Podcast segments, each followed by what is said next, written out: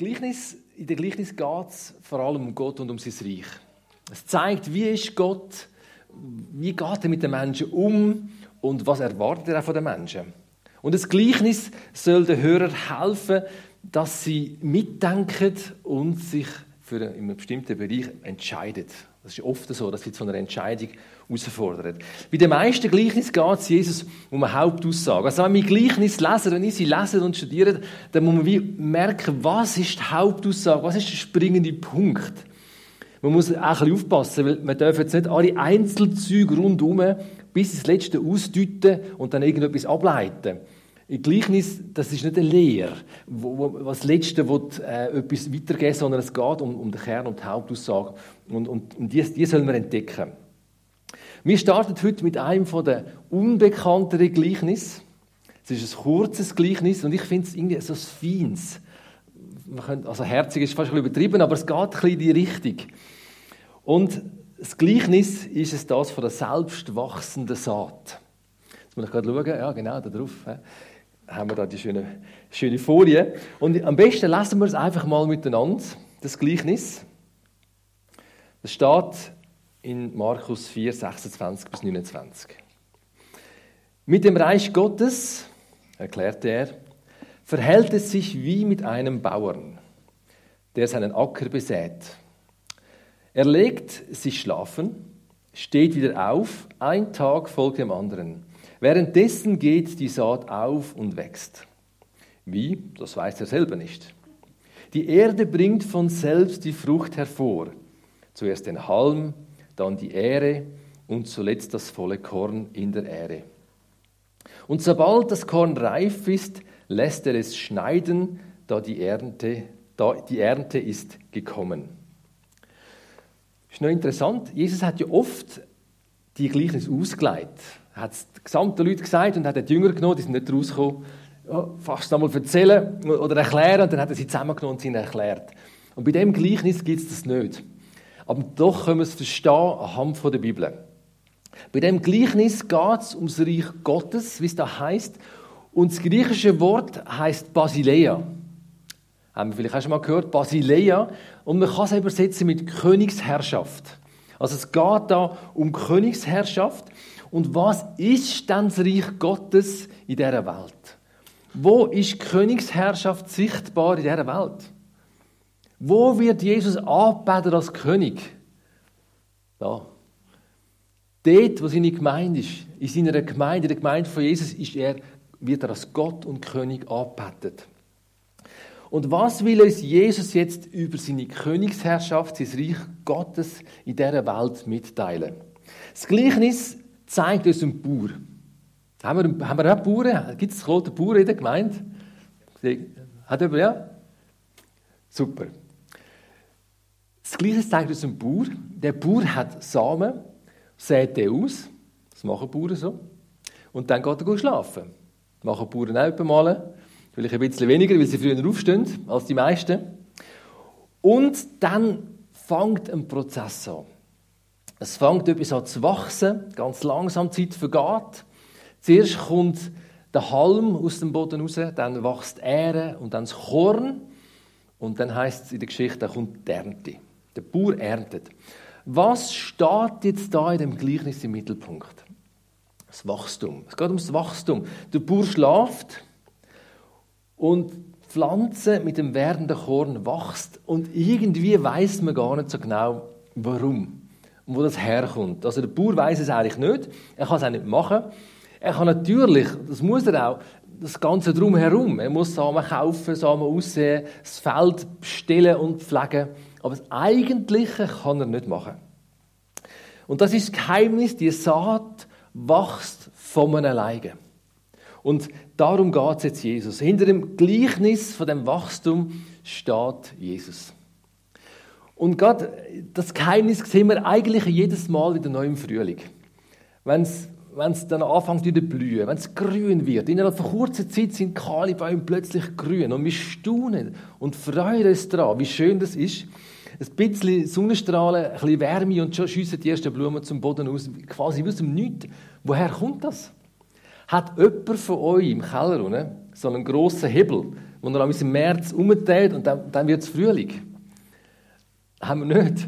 Gott macht das. Das, das. da steht Gott dahinter. Das passiert automatisch und es ist geheimnisvolles Wachstum. Und da will Jesus eigentlich darauf raus. Jetzt heißt es aber in dem Gleichnis, äh, dass es ja mit dem Reich Gottes verhält es sich wie mit. Also es ist ja, geht ums Reich Gottes, nicht um die Natur in erster Linie. Und da möchte ich jetzt wie zwei Seiten rausstreichen aus dem Gleichnis. Und die eine Seite, die hat etwas Weltumspannendes, etwas Globales. Und an diesem Punkt ist jetzt etwas, wo ich euch sagen kann, ich könnte zurücklehnen. Ich lehne schon zurück, aber ich könnte hier bleiben. Ihr müsst gar nichts machen. Ich weiß nicht, ob ihr das schon mal viele Pastoren gesagt haben. Mach nichts. Bei dem ersten Teil der Predigt geht es eigentlich darum, mach nichts. Es ist selbstwachsend. Und es ist so, dass Jesus den Samen für das Reich Gottes ausgesät hat, am Pfingsten, und er den Heiligen Geist ausgossen hat. Also der Heilige Geist ist eigentlich wie der Samen, wo jetzt da ist in der Welt und wächst und Ernte hervorbringt. Und wir können nur schauen und staunen. Das eigentliche Wachstum können wir nicht machen. Und ich habe eigentlich einen ziemlich frustrierenden Beruf gewählt. Ich habe fünf Jahre studiert, Theologie, und nachher habe ich angefangen zu arbeiten und gemerkt, ich kann es nicht machen. Das Entscheidende kann ich nicht machen. Also ich kann nicht an der Pflänzchen aus, aus, also ein bisschen ziehen, dass es ein bisschen schneller wächst. Oder überhaupt, das geht nicht. Eigentlich noch frustrierend. Und trotzdem, Gott macht es. Es Wachstum. Es passiert jetzt in der Schweiz. Es passiert in Paraguay. Es passiert in Schweden und in Indien und in Neuseeland. Rund um den Globus wächst etwas an. Und wir können es nicht machen. Wir können wie ein Bauer, wir können das Feld pflegen und so, aber das eigentliche Wachstum können wir nicht machen. In der Kirchengeschichte hat man das Wachstum schon oft probiert zu stoppen. Aber es geht nicht. Es wächst einfach weiter. Aber nicht nur der Heilige Geist ist der Samen, wir können auch sagen, dass Jesus der Samen ist, wo nach seinem Tod in die Erde geleitet worden ist und er ist dann auferstanden am dritten Tag. Jesus ist der Samen, aber natürlich, das Bild kann man auch sagen, Jesus ist der Säende. Er ist der Sämann, kann man sagen. Und als Säende sät er, aber mal auf der einen Seite, das Natürliche.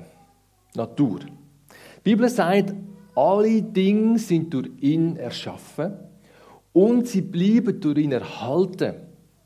Und gerade der zweite Punkt ist mir oft nicht so bewusst. Das sagt die Bibel, dass alles bleibt durch ihn bestehen. Also wenn Jesus nicht würde aktiv das zusammenheben dann, dann, dann wären wir alle im Bett liegen geblieben und Mause tot heute Morgen. Aber er hat willen, dass wir, dass wir lebendig bleiben. Und an dem sollte man eigentlich demütig werden. Und wenn wir jetzt wieder in die Natur gehen, schauen, wie die wunderbar ist, die Vielfalt, die Kreativität, die, die Farbenpracht. Und wir müssen sagen, und das ist eigentlich ein Armutszeugnis für die höhere menschliche Intelligenz. Wir bringen es nicht fertig, ein einziges lebendiges Gras herzustellen. Also lebendige Zellen mit Gras bringen wir nicht fertig. Das ist ein Frust eigentlich, oder? Also Kühe fressen es massenweise und wir können kein einziges herstellen. Und es wächst einfach so und da dahinter steht Jesus.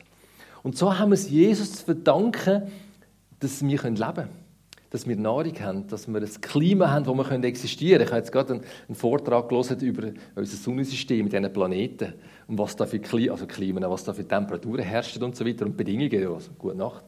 Also, das ist nicht so ideal zum Leben. Wir haben so ein gutes Klima, wir können leben. Und er erhaltet uns am Leben. Eigentlich rettet Jesus uns jeden Tag das Leben mehrmals. Und ich weiß nicht, wie es euch geht, aber für mich ist es wie selbstverständlich. Und das ist nicht unbedingt gut. Und ich glaube, wir hätten so viel Grund, ihm zu danken. Das ist einmal die eine Seite, die natürliche Seite, die irdische Seite. Jetzt gibt es aber auch noch eine weitere Dimension, nämlich die überirdische Seite, die, die übernatürliche Seite. Jesus ist nämlich als Samen dieser Welt auch verantwortlich fürs Ewige. Wir haben ja an unseren natürlichen Körper, wo muss sterben, wo vergeht. Aber die Bibel sagt, dass jeder Mensch, wir alle zusammen, wir haben eine ewige Seele. Und das ist eigentlich das Kostbarste, was wir haben. Also die Seele ist ewig. Der Körper ist nicht ewig, ich meine, der ist auch wichtig, ist auch mega kostbar, aber die Seele ist ewig. Und in der Seele liegt Verbindungsmöglichkeit zu Gott. Also Gott, der Geist, der Geist in uns hinein kann Verbindung herstellen zwischen Seele und, und Gott. Und darum ist das so wichtig. Und doch haben wir Menschen, ich sage es jetzt mal ein bisschen pauschal, auch wie die Bibel sagt, wir Menschen haben uns von Gott grundsätzlich wie abgewendet. Wir haben wie, haben wie selber bestimmen und selber unser Leben führen und haben gefunden, ja, Gott ist ein bisschen mühsam. Und die Bibel sagt, dass das zur Folge hat, dass wir uns von Gott eigentlich abgetrennt haben. Und dass es eine tiefe Schlucht gegeben zwischen uns und Gott. Und die Trennung, die ist jetzt Realität. Und die Trennung, die bleibt auch, wenn man stirbt. Und Jesus ist in seiner Liebe zu uns, ist er uns nachgegangen und ist für unsere Schuld, für unseren Egoismus, für unsere Auflehnung gestorben. Am Kreuz hat alles mit sich genommen und er ist verstanden und, und jetzt hat er das große Anliegen, dass die tiefe Schlucht ausgefüllt wird. Er kann uns vergeben, er kann uns ein neues Leben schenken, ein ewiges, unvergängliches Leben im Himmel. Und das ist echt, wow, das ist echt das Gewaltigste, was es gibt. Dass er uns das will, anvertrauen schenken. Aber Jesus will uns nicht nur ewiges Leben schenken, sondern auch jetzt schon geistliches Leben. Geistliches Leben, excuse und das ist dann der Fall, wenn Jesus darf Herr sein Wenn wir dem Heiligen Geist wie zugestehen, dass er darf in unser Leben einreden und er es darf leiten. Das ist geistliches Leben. Und meine Frage ist an dich, hast du echtes geistliches Leben? Jesus hat sein Leben für uns eingegeben als Samen. Und seit 2000 Jahren ist die Gemeinde am Wachsen, ist der Samen am Aufgehen. Menschen kommen zum Glauben seit Pfingsten. Und man sagt, hat so Schätzungen zufolge, dass pro Tag weltweit etwa 40.000 Menschen zum Glauben an Jesus kommen. Wie viele Einwohner hat Kloten? 30.000? Wie viel? 21.000. Stell dir mal vor, jeden Tag zweimal so viel wie Einwohner von Kloten kommen zum Glauben an Jesus ungefähr. Das ist doch gewaltig. Gott wirkt. Gott wirkt, er ist dran. Und gerade auch wie in Ländern, wo schlimme Christenverfolgung herrscht, kommen sogar noch mehr Leute zum Glauben als bei uns. Die Bewegung ist nicht zum Aufhalten. Nicht zum Aufhalten.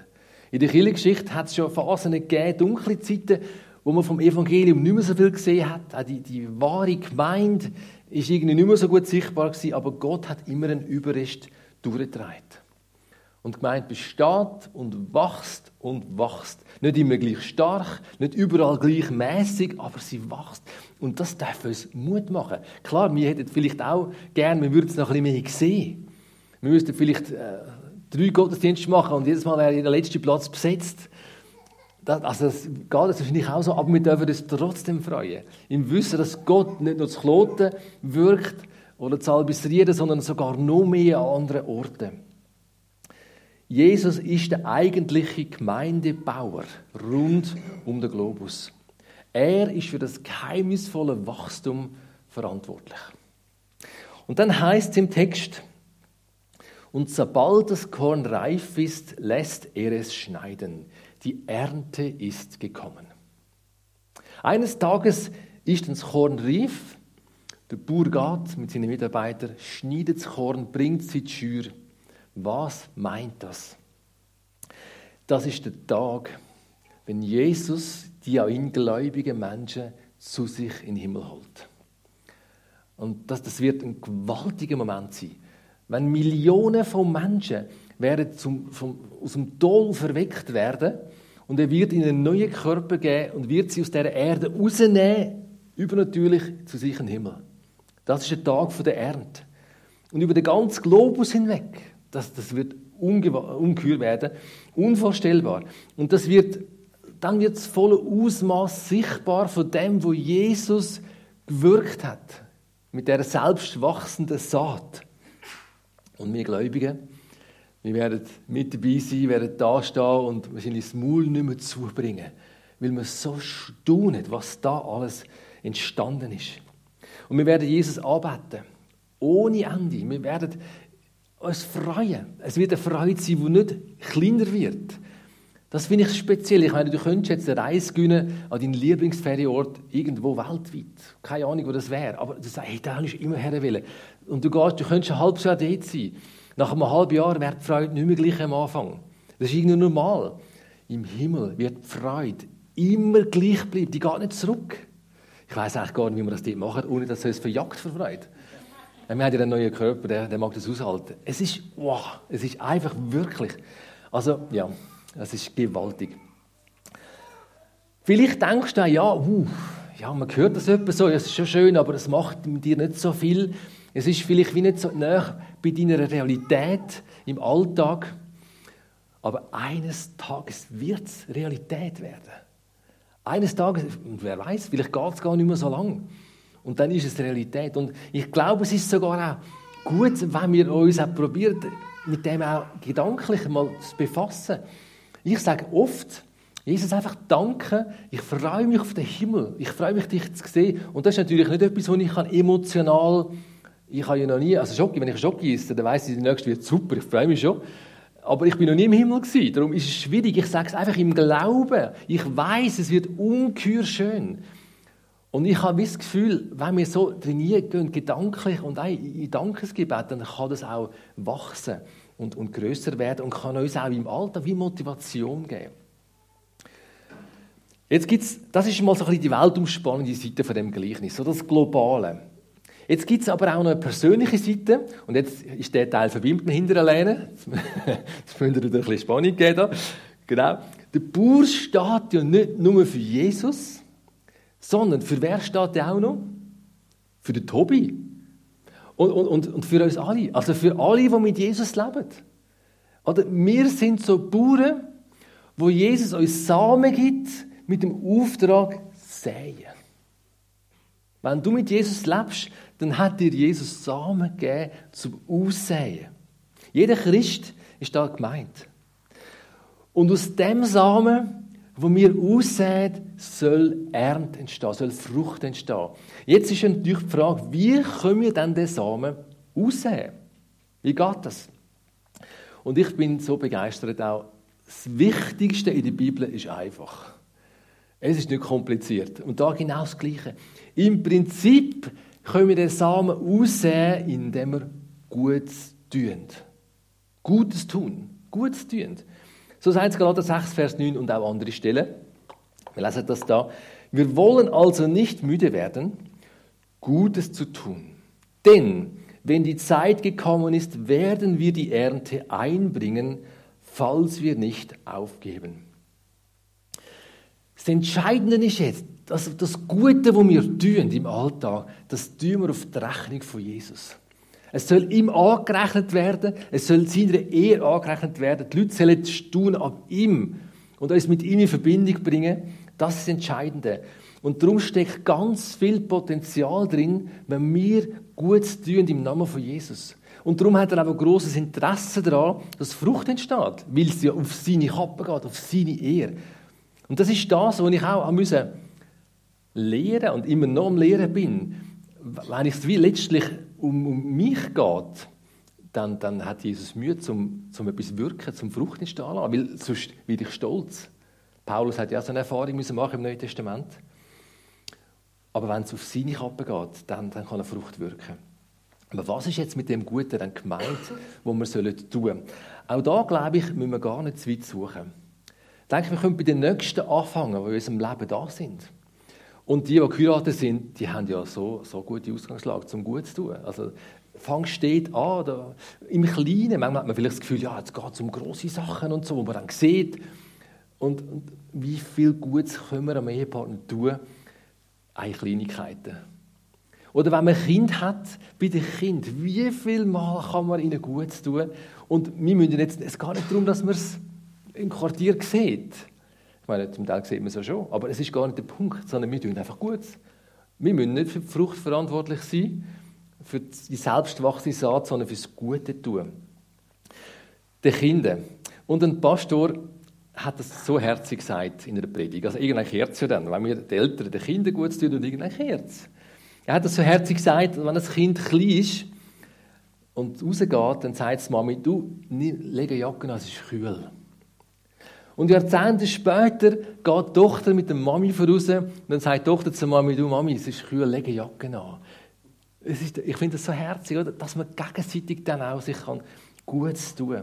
Aber es ist auch gut, wenn wir uns ganz bewusst Gedanken machen. Ich würde ich würd säen, oder? Wir wollen säen. Wie kann ich säen? Wie kann ich Gutes tun? In der Nachbarschaft zum Beispiel haben wir so viele Gelegenheiten. Immer wieder. Und ich finde es wichtig, dass wir uns nicht einfach noch so treiben lassen. Wenn es Gelegenheit gibt, machen wir es. Selbstverständlich, guter Christ. Sondern dass wir uns einmal zwischendurch mal rausnehmen, wenn es nur ein paar Minuten sind, und überlegen, wie, kann ich, wie können wir Gutes tun? Wie können wir säen? Was für Möglichkeiten sehen wir? Oder im Geschäft. Hey, wem könnte ich unter die Arme greifen? Vielleicht heisst es sogar, du machst Überzeit, du schenkst vielleicht sogar dem Geschäft ein paar Stunden, um deinem Kollegen, deiner Kollegin im Geschäft unter die Arme zu greifen und zu helfen. Und auch in der Gemeinde kann man sich so gut, gut tun gegenseitig und helfen. Ich bin so froh, ich bin so fest angewiesen, auch bei uns in der Gemeinde immer wieder Leute, ähm, die helfen, die anpacken. Besonders Gewicht hat es, wenn wir nicht nur denen gut tun, die nett sind, die uns sympathisch sind, sondern ganz bewusst auch, hey, der hat's, also kannst du ja denken, der hat es überhaupt nicht verdient. Überhaupt nicht. Und dann sagst du, okay, ich mache es trotzdem. Auf die Kappe von Jesus, auf, auf seine Rechnung. Jesus sagt in Lukas 6, wir sollen sogar unseren Feinden gut tun. Es fällt jetzt auch auf, dass mehrere Stellen, wo von dem Gutes tun reden, das verbindet mit werdet nicht müde. Gutes tun, werdet nicht müde. Warum gibt es die Verbindung? Weil wir den Samen aussät, indem wir Gutes tun, dann wird die Ernte erst in einer gewissen Zeit kommen. Das weiß jeder Bauer. Der Bauer kann es aber ein bisschen genauer abschätzen, wann die Ernte wird kommen. Im geistlichen Bereich äh, kann man das nicht abschätzen. Aber wir wissen, zwischen Aussehen und Ernten hat es eine Zwischenzeit und wir haben keine Ahnung, wie lange das geht. Die Zeitspanne ist uns völlig unbekannt. Und das ist schwierig. Das braucht Geduld. Das braucht Ausdauer. Und wenn ihr Leute sind wie ich, dann bestelle ich heute Pizza und dann sie gestern geliefert haben. Das ist vielleicht übertrieben, aber ich bin nicht der Geduldigste. Und ich glaube, auch heute ist es generell nicht mehr so in, zu warten, bis etwas entsteht und dem etwas im Zeit geben und so. Das Gleichnis sagt, Jesus sagt da, im Reich Gottes ist es nicht so. Gemeindebau braucht Zeit. Im Gemeindebau passiert es in aller Regel auch nicht. Die Zwischenzeit zwischen Säen und Ernten können wir nicht abkürzen. Können wir nicht. Und gerade wenn wir die Landwirtschaft wieder als Beispiel nehmen, dann sehen wir das wunderbar. Ah, oh, bin ich da nicht richtig? So. Du kannst es auch nachschalten, wenn ich da, wenn ich dann irgendwie nicht äh, nachkomme. Das hat man früher äh, hat man das Feld bestellt. Ein, ein PS. Das hat eine Zeit gebraucht, oder? Ähm, bis man da durch war. Und wie sieht es heute aus? So.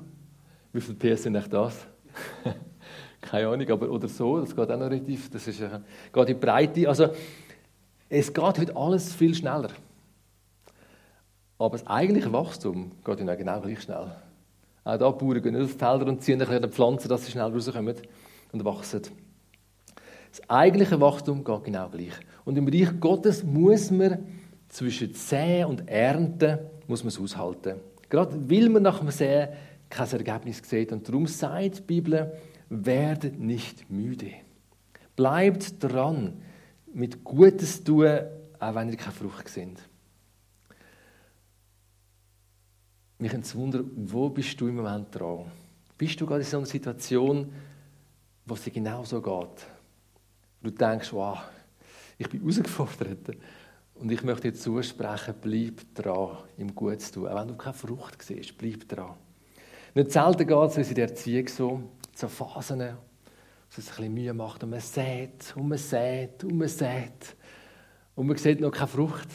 Und er tut es so gut, mit jemandem zu reden, der vielleicht Kind schon weiter hat oder draußen hat, wo, wo einfach so uns zuspricht, ja du, das kommt schon gut, schau mal, also schau, bei uns ist es so und so auch gekommen, das kommt gut. Das, das macht Mut. Genau. Und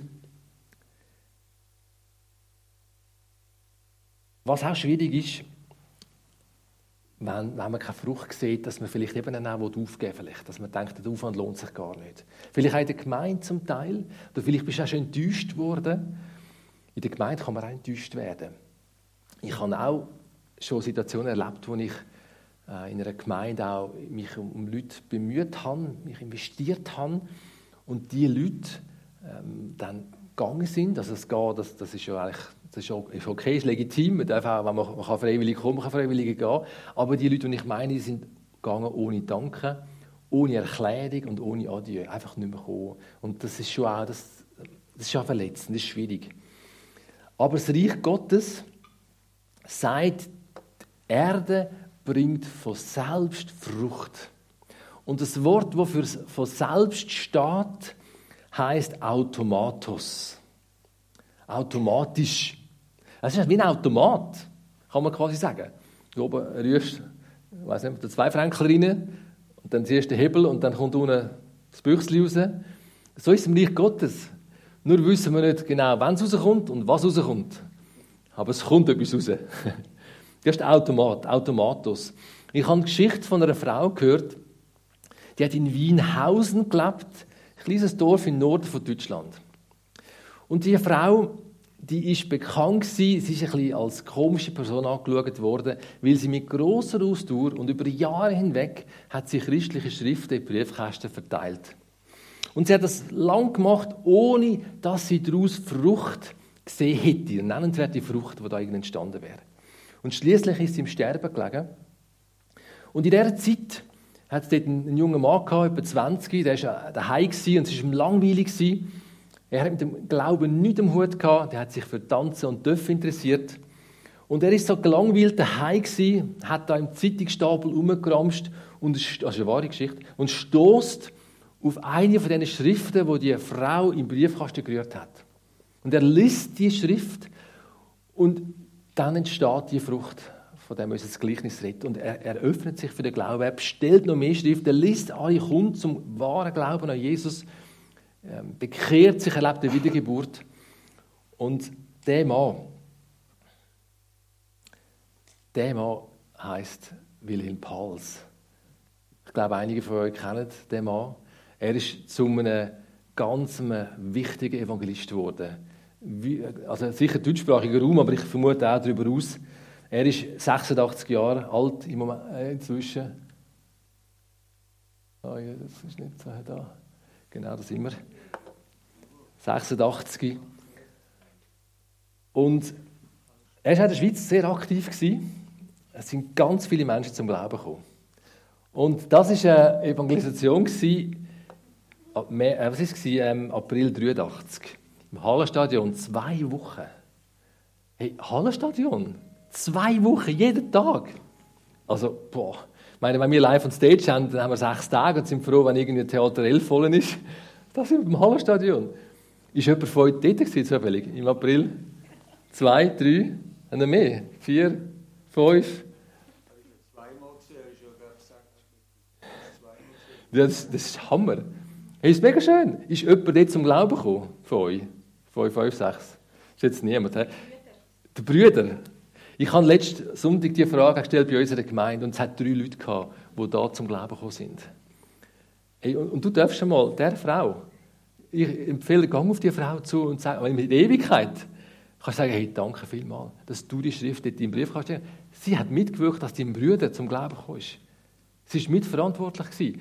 Weißt, ich weiß nicht, wie viele tausend Schriften die verteilt hat. Vielleicht 10.000. Wenn sie bei der Schrift 9.999 aufgehört hätte, und die 10.000. ist dann das Haus von Wilhelm Pals, und sie hat aufgehört, boah, sie hat aber nicht aufgehört. Sie ist dran geblieben. Wie gewaltig ist das? Mehrere FEGs und andere Gemeinden sind durch Menschen gegründet worden, die durch den Wilhelm Pals zum Glauben gekommen sind. Und wo die, Schrift, äh, die Frau die Schrift im Briefkasten von hat, eingerührt hat, hat sie nicht die leiseste Idee gehabt, was aus dem wird passieren. Sie hat es schon tausendmal gemacht. Es ist nichts passiert, vielleicht Altpapier. Aber nein. Dann, das zehntausendste Mal, was es war, ist dann das entstanden. Sie hat einfach gut getan. Es hat einfach Schriften verteilt. Gott wirkt durch einfache Taten. Auch durch unsere einfachen Taten will er Frucht bringen. Und ich glaube, wir sollten einfach dranbleiben. Einfach vertrauen, auch wenn wir es nicht sehen, etwas, dass wir dranbleiben. Gott braucht unser Sehen. Und wenn es euch geht wie mir, dann hat man Schwankungen. Ich möchte grundsätzlich immer wieder dranbleiben. Ich möchte einfach die Frucht, also beziehungsweise einfach sehen. Ich möchte weiter sehen. Aber manchmal fällt es mir auch schwer. Oder hast du ein bisschen Mühe. Und, oder ich möchte mich aber immer wieder neu vom Heiligen Geist anstellen lassen. So, jetzt gehst du wieder aufs Feld, seh, schau die Ecke da, der, nächste Ecke, weiter sehen. Dann, ah, ich mag nicht, ich will, müssen, bringt eh nicht. Und dann laden wir vielleicht einen Moment so, jetzt gehst du wieder weiter, das, Mann, das kommt gut, fast Ecke, sehen, hopp. Lassen wir uns, der Heilige Geist das immer wieder führen. An den Punkt zum Sehen, lassen wir uns doch führen. Die alte Frau ist schon, schon lange in der Ewigkeit. Stell dir mal vor, wie wird sie staunen am Tag der Ernte, am Tag der Auferweckung. Was sie sieht, wie viele tausend Menschen sie in der Linie inne ist durch ihren Dienst, wo die zum Glauben gekommen sind. Und sie wird wahrscheinlich sagen, ich hätte mir das nie vorstellen können. Ich habe es nicht einmal im Ansatz gewusst, was da am, am Tun ist. Und bei dir ist es vielleicht auch so. Vielleicht sagst du mal in Ewigkeit, hey, ich hätte mir das ja nie vorstellen ich habe gar nichts gesehen. Ich habe einfach das und das gemacht. Ich denke, das bringt nicht viel. Ich habe es einfach gemacht. Wow, jetzt bin ich froh, habe ich nicht aufgehört. Ihr Lieben, für Gott kommt es nicht darauf an, dass wir einen grossen Dienst tun oder irgendeinen, der besonders gesehen wird, sondern für Gott kommt es darauf an, dass wir dort wirken, wo er uns angestellt hat. Dass wir nicht treu sind, dass wir Prioritäten setzen und uns selber einmal zurückstellen, wenn wir sagen, hey, ich will sehen. Menschen sollen das Wort Gottes mitbekommen. Wir sollen uns nicht aufhalten lassen, nicht müde werden und auch nicht entmutigen lassen. Bleib dran. Gott wirkt. Wenn du selber nicht siehst, Gott wirkt. Was für ein ermutigendes Gleichnis, finde ich. Einerseits wirkt Gott in dieser Welt das, was wir nicht können, wo keine Kraft kann. Und andererseits gibt er uns Samen in die Hand, dass wir es ausstreuen können. Gott will uns eine einfache, alltägliche Dienst gebrauchen, unser unermüdliche Gutes tun. Und wir können uns auch mal vorstellen, wie das mal könnte sein vielleicht in dieser Ewigkeit, wenn wir plötzlich sehen, wo unser Gutes tun überall Auswirkungen hat zum Guten. Du kannst dich freuen. Auch bei dir ist es so. Auch du sagst, Gott sei Dank kann ich mich dir brauchen lassen. Habe ich das gemacht? Wunderbar. Und so will das Gleichnis uns ermutigen, nicht nachzulassen. Weiter zäh für Jesus da zu sein, auch wenn jetzt noch keine Frucht zu sehen ist. Amen. Ja, lieber Herr Jesus Christus, danke einfach viel, viel mal, Herr, dass du uns ermutigen willst. Und ich bin auch so froh, dass es nicht schwierig ist und kompliziert und nur die Top 100 in der Schweiz können etwas machen, sondern du kannst uns alle brauchen, wo wir sind. In ganz einfachen Sachen. Und Herr, wir bitten dich, du uns immer neu berühren und weckt uns auf, dass wir sehen können, welchem Teil im Feld sollen wir Samen ausrühren, auf welche Art. Danke, dass du uns ermutigst, Jesus, und uns willst brauchen. Du bist so ein guter Gott, Herr, dass du das mit uns zusammen machen willst. Amen.